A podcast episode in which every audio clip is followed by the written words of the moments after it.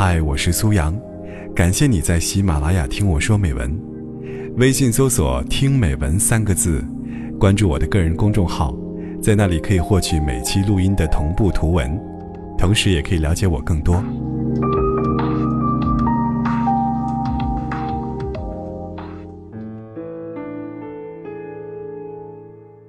清早忙着出门，竹子没吃早点，在路边摊急急忙忙买了个肉夹馍，挤上公交车，一口咬下去，红色的酱汁四溅，弄脏了他的白衬衫。竹子在心里把卖肉夹馍的阿姨埋怨了个遍，年龄太大了吧，不记得该放多少肉了，这样做生意还行吗？竹子不知道，阿姨每天都会看到这个背着沉重的电脑包。一溜小跑赶着去上班的女孩子，工作辛苦，却只舍得买一个肉夹馍充饥。那天，他忍不住把一整个卤蛋切碎了加进肉里，没有多算钱，也没有跟竹子说，只是因为馅料意外的多，所以才会溢出汤汁。上午公司开会，前台小妹端着一托盘咖啡走进来，绕过庄峰，直接给别人先分发了咖啡。最后一杯才放到庄峰面前。庄峰悻悻地想：“不就是自己最近做的项目成绩比较差吗？连前台都知道看人下菜碟了。”庄峰不知道，上次开会，前台小妹听他无意中抱怨了咖啡太烫，胃不好，喝了不舒服。于是他特意把最后一杯咖啡给他，是希望可以放得更凉一点儿。中午。林娇走到报刊亭，想买一本期待已久的刊物。老板今天的心情似乎不大好，说没有了。林娇奇怪地指着摊上说：“那儿不是有一本吗？”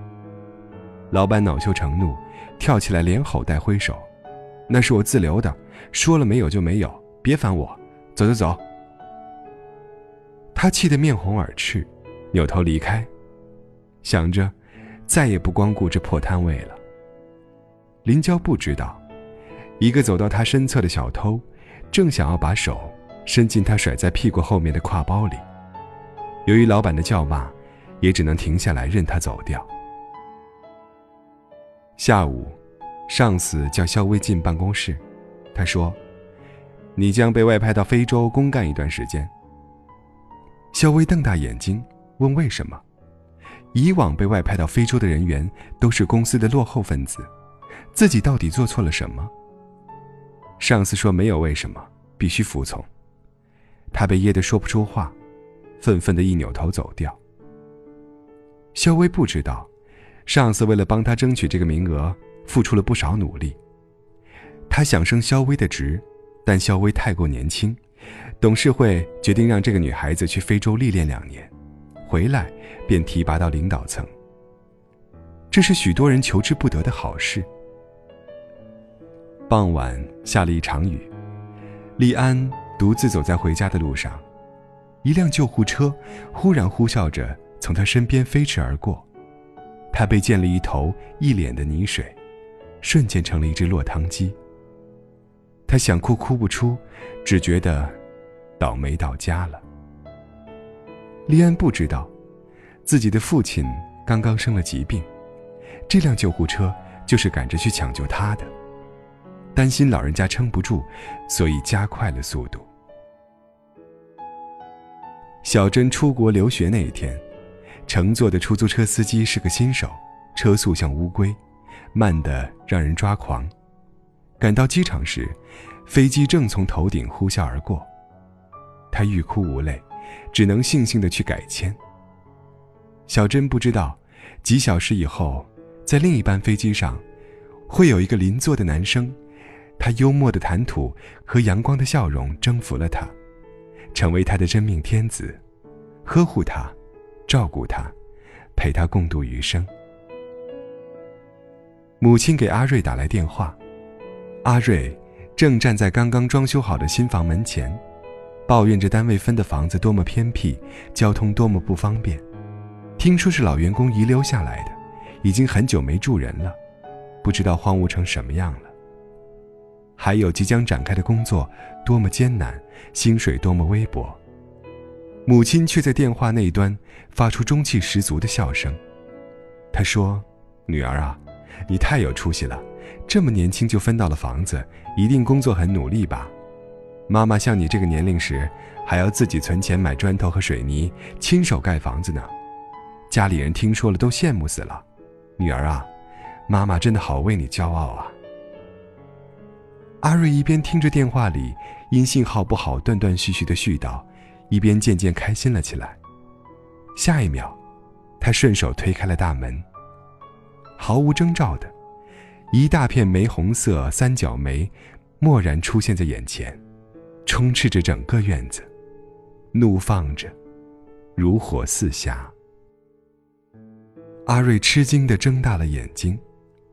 这里的确太久无人打理，却给了这些美丽精灵足够的空间肆意生长。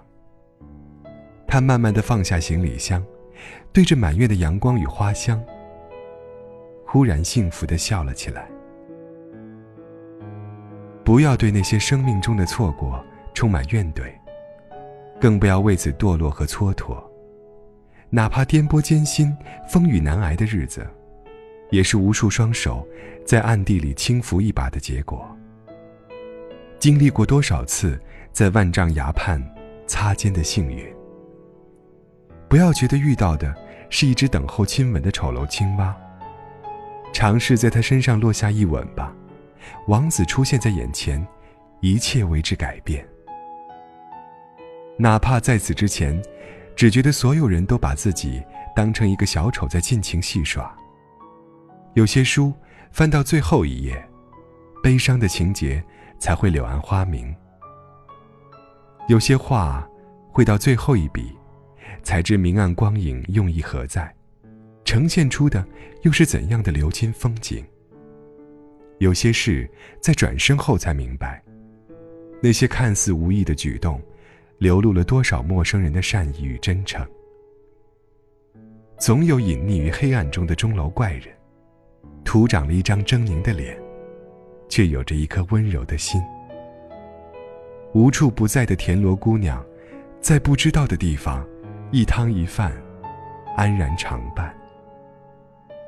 命运，并不是高高在上的掌控者，更多的时候，他是默默陪伴，并随时出手拯救的守护神。他给你的礼物晚一点儿，慢一点儿，波折一点儿，只是为了用心扎个漂亮的蝴蝶结。上天从未抛弃过每一个努力生长的灵魂。也不曾辜负过每一个擦肩而过的生命。所有不期而遇的温暖，悄悄改变着那些看似惨淡混沌的人生。这世界偷偷爱着你，只有你不知道而已。